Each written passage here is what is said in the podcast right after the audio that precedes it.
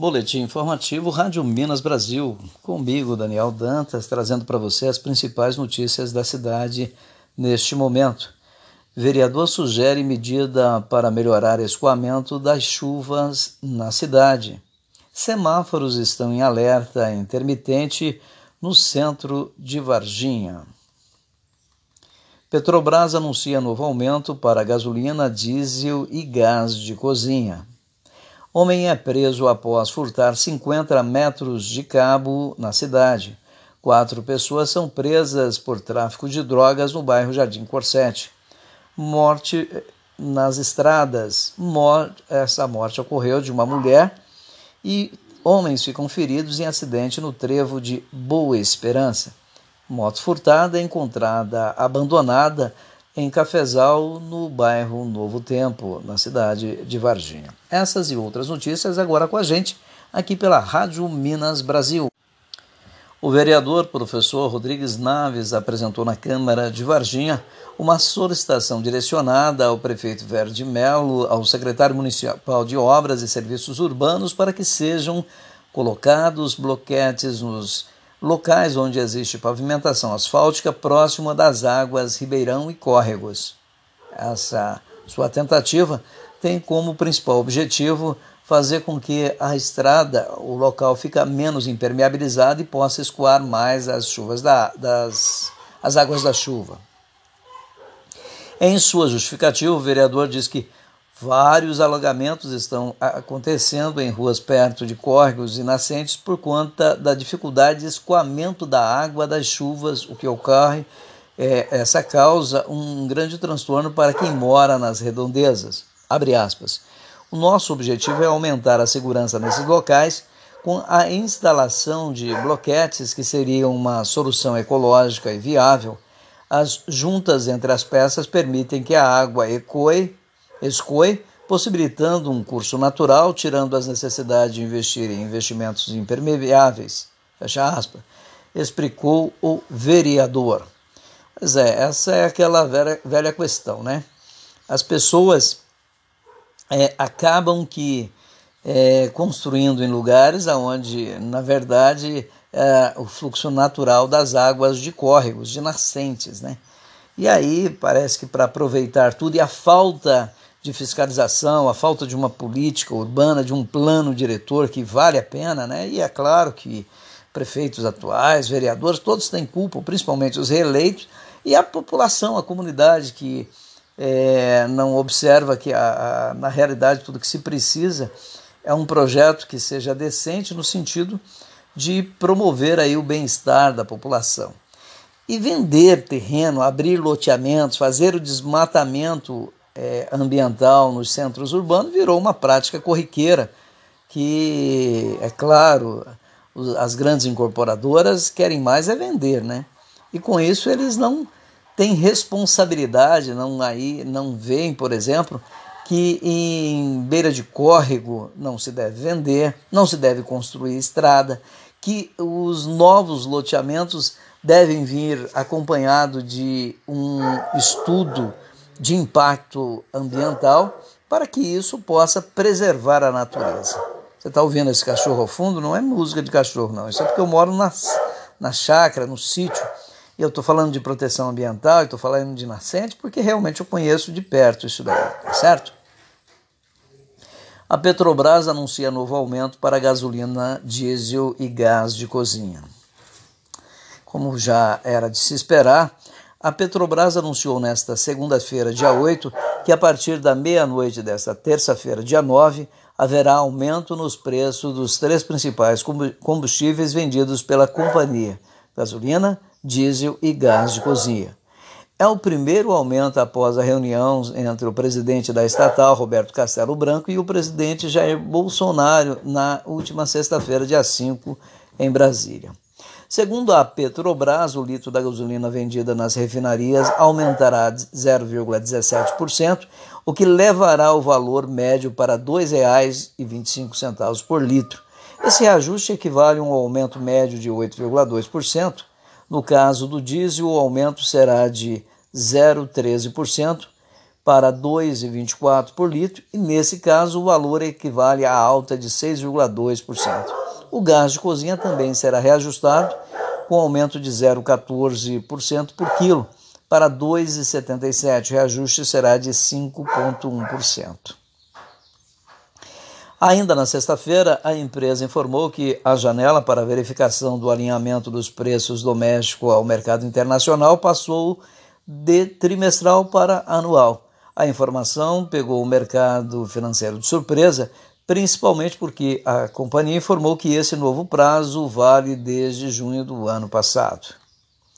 Já no domingo, a empresa divulgou outro comunicado em que reafirma que a política de preços não foi alterada, abre aspas, a manutenção da periodicidade de aferiação da aderência entre o preço realizado e o preço internacional, adotada desde junho de 2020, é confirmada em janeiro de 2021.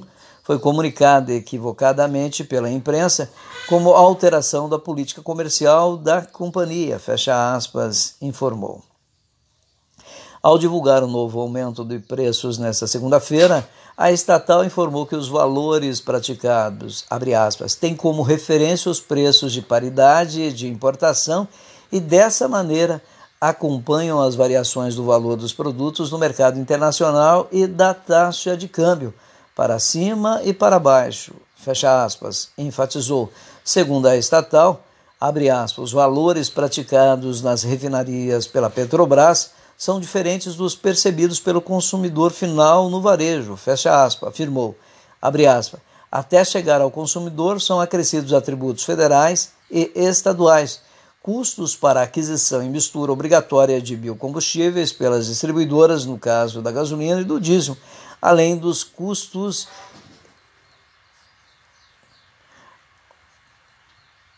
Desculpa aí o nosso branco aqui, além dos custos e margens das companhias distribuidoras e dos revendedores de combustíveis. Fecha aspas, citou a nota com informações da CNN Brasil. Pois é, esse aqui vale um comentário bastante interessante. Petrobras não é dos brasileiros, né? A Petrobras é de um grupo de investidores e que esse grupo de investidores detém o monopólio dessa estatal e, claro, é uma empresa que precisa de lucros. Tudo que nós precisamos é acabar com monopólios, né?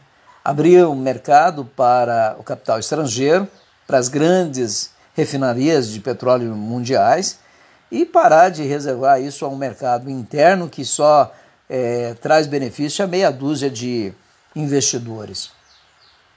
A partir do momento que você tem uma livre iniciativa de concorrência, onde existe é, uma concorrência leal, é evidentemente que os preços tendem a baixar.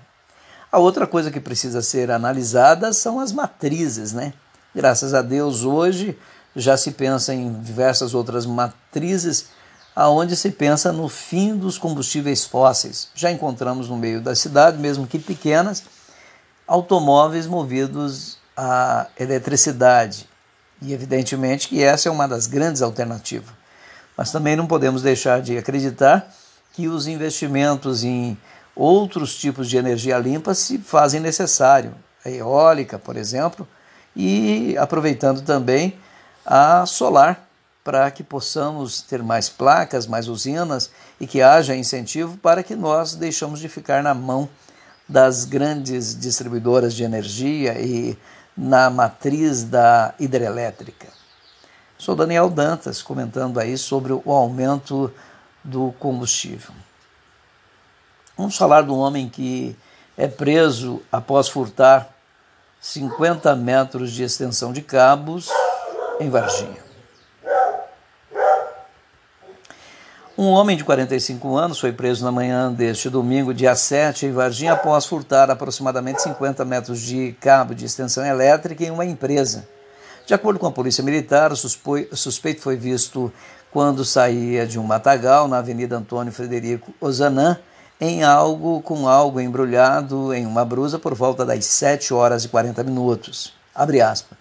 Ele foi abordado e transportava uma extensão elétrica de aproximadamente 50 metros alegando ter encontrado enquanto usava drogas e queria fracioná-la em vários pedaços para vender. A equipe policial, durante as diligências, fez contato em estabelecimento local, próximo à abordagem, onde um funcionário reconheceu o material, fecha aspas, contou o PM. O autor foi então preso e conduzido junto com o material arrecadado para a delegacia de plantão, permanecendo à disposição da justiça. Isso é um problema comum, principalmente nas grandes cidades, e, claro, migrando aí para as pequenas cidades. Acho que esse é um problema não só comum das distribuidoras, das companhias elétricas, mas principalmente do cidadão comum.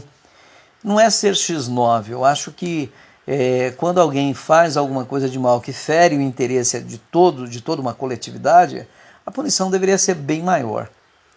Escondido aí no vício das drogas, que ninguém botou a droga na boca dele, ele utilizou porque quis, achou a única maneira era furtar aquele cabo daquela empresa. Mas o que é muito comum também é o furto de cabos elétricos da rede, tanto de telefonia quanto também da rede elétrica deixando bairros sem energia elétrica e sem telefone, né? Então esse é um problema muito comum e deve ser combatido e a lei deve ser ajustada para que haja a inibição dessa prática. Daniel Dantas comentando aí sobre o homem que infelizmente é um larápio do crime que não tem outra coisa a fazer a não ser mesmo furtar. Esse é a sua, essa é a sua atividade. Mulher morre e homens ficam feridos em acidente no trevo de Boa Esperança. Bom, o carro da marca Ford ficou é, quase que irreconhecível. Ele ficou irreconhecível, né? É um carro preto. É, a foto foi do corpo de bombeiro que atendeu a, a, a ocorrência lá. Um grave acidente em Boa Esperança, neste domingo, dia 7, deixou uma mulher morta e outros dois homens feridos. Um carro e, um caminhonete, e uma caminhonete se chocaram no trevo da cidade, BR-265. Rodovia Federal, ali naquela, naquela região que liga lá é, a cidade de Boa Esperança, a Nepomuceno e posteriormente lá a 381. Segundo o Corpo de Bombeiros, o motorista do carro foi socorrido para o pronto-socorro da cidade com suspeita de fratura nas duas pernas, depois transferido para o hospital de Três Pontas. Já os dois ocupantes do carro ficaram presos nas ferragens e foram retirados pelos bombeiros. Não há confirmação do estado de saúde deles. A mulher de 35 anos chegou a ser socorrida em estado grave, segundo os bombeiros, com suspeita de politraumatismo, mas não resistiu aos ferimentos e veio a óbito. O corpo de Daniela e Cristina foi enterrado no cemitério municipal de Boa Esperança no final da tarde deste domingo. O motorista da caminhonete de, 17, de 19 anos também foi encaminhado ao pronto-socorro com ferimentos leves e conscientes. A causa do, do acidente serão investigadas pela polícia. Bom, nós temos aqui uma mistura de elementos que por si só já deixam um grande suspeito. Primeiro, uma caminhonete dirigida por um jovem de 19 anos. Que velocidade estaria ele? E qual é essa caminhonete, já que a reportagem aqui não diz. Tem tudo a ver uma caminhonete, um jovem, principalmente se você estiver falando aí de uma Hilux, de uma Amarok da Volkswagen, velocidades de grande potência que desenvolvem essas caminhonetes e a grande adrenalina que toma conta de um jovem de 19 anos. Depois as estradas. E agora nós vemos um trevo e aí vemos uma mulher. Trevo, tudo que indica, tudo que se precisa é que tenha toda a atenção do mundo e que pare, dê preferência a quem é de direito, rotatórias, né?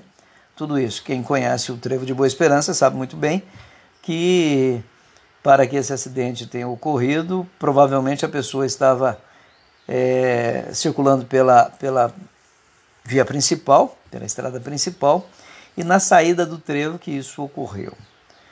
Dadas-se as devidas circunstâncias, a investigação não vai chegar, não vai demorar muito para chegar aí a, aos principais culpado aos principais problemas. Covid-19. Vamos falar um pouquinho sobre a Covid-19. Varginha registra dois óbitos e 41 novos casos de Covid-19 nesta segunda-feira. Nesta segunda-feira, dia 8, Varginha registrou 41 novos casos de Covid-19, de acordo com o boletim epidemiológico divulgado pela Secretaria Municipal de Saúde. Os infectados são 19 homens e 22 mulheres. Destes, três homens, 52, 59 e 89 anos, e uma mulher de 77 anos estão internados e o restante em isolamento domiciliar. O boletim desta segunda-feira registrou mais dois óbitos Trata-se de duas mulheres que apresentavam comorbidade. É, é, eu não sei porque dizem comorbidades, né? Tudo bem que o dicionário diz lá, isso é um nome técnico dos médicos, mas a minha língua até trava para dizer isso. Por que não dizer aí que já tinham problemas de saúde, doenças pré-existentes, não é verdade? Muito bem. Continuando aí sobre o boletim, é, com os novos registros, Varginha chega a 5.147 casos, sendo que 93 deles evoluíram para óbito. Quatro óbitos ainda seguem em investigação. O número de pessoas recuperadas da Covid-19 em Varginha subiu para 4.751 pessoas, assim como o número, como o número de pessoas monitoradas com síndrome gripal, que também subiu para 9.080 casos, e o número de pessoas que aguardam o resultado do exame está em 132 pessoas. Ainda de acordo com o boletim, Varginha tem 39 pessoas com síndrome gripal internadas, sendo 25 pessoas em enfermaria e 14 no CTI. Do total de internações, 27 pacientes já foram diagnosticados com Covid-19, sendo 17 internadas em enfermaria e 10 em, em CTI, Centro de Tratamento Intensivo. Do total de casos registrados, 303 pacientes ainda estão em recuperação, sendo 27 internados e 276 em isolamento domiciliar. Abre aspas. O momento é um cenário em que as aglomerações podem realmente impactar e trazer mais, mais dor e mais sofrimento. Faça a sua parte. Fecha aspas, enfatizou o secretário municipal de saúde, Dr. Luiz Carlos Coelho. E aqui nós temos é, o boletim diário do coronavírus, Varginha MG, 8 de 2 de 2021, que foi publicado às 13 horas. Confirmados por exames laboratoriais, FUNED e outros, PCR, 1.871 casos. Testes rápidos, públicos e privados, 3.276 casos. Pacientes recuperados com Covid-19, hospitalizados ou não, 4.571. E descartado por exames laboratoriais, FUNED e outros, 3.947. Testes rápidos, públicos e privados, 10.878 casos. Investigados, aguardando resultados, 132 casos. No total, nós temos confirmados 5.000 147 casos, recuperados 4.751, descartados por exames 14.825 pessoas e investigando, ou seja, aguardando o resultado da investigação, 132 casos. Como você pode ver, os casos têm se evoluído, então faça a sua parte, use máscara, use máscara higienize as mãos com álcool e gel, lave com bastante sabão, mantenha-se um distanciamento e todo cuidado é pouco. Essa doença mata quando ela não deixa sequela. E o poder público precisa, claro, agilizar para que as vacinas, as vacinas comecem realmente a chegar. A síndrome gripal monitorados, 28.219 casos em monitoramento, 9.080. Alta do monitoramento e recuperado, 19.136 casos. Hospitalizado, 39. Em enfermaria, no centro de tratamento intensivo, 25 casos. Positivo, 17. Suspeito, 8. Positivos, 10. Com CTI e 4 suspeitos também internados em UTI.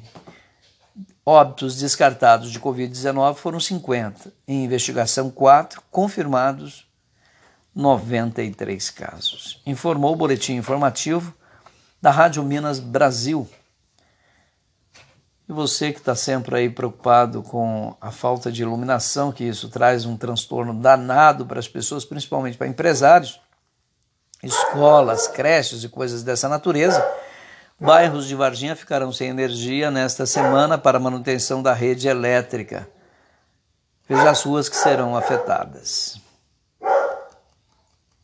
Manutenção periódica na rede elétrica previne desligamentos acidentais, torna a rede mais segura e garante o fornecimento de energia elétrica. Apenas como um parêntese, abrindo aqui nesse momento, na região da zona rural de Três Pontas, é, ficou sem energia elétrica na, na tarde e noite desta segunda-feira, ou desse domingo, né? onde as pessoas tinham uma grande preocupação, principalmente ao tempo que toda a família reúne. Segundo a CEMIG informou, é, te, aconteceu um acidente ou um incidente na rede, na, na, no sistema de distribuição interno da CEMIG, da distribuidora que faz toda a região, principalmente para três pontos. Já foi restabelecido 10 horas depois. Então, durante esse período, todo mundo ficou sem energia elétrica, chegando quase 10 horas da manhã, faltando das 10, das 10 às 10 da noite.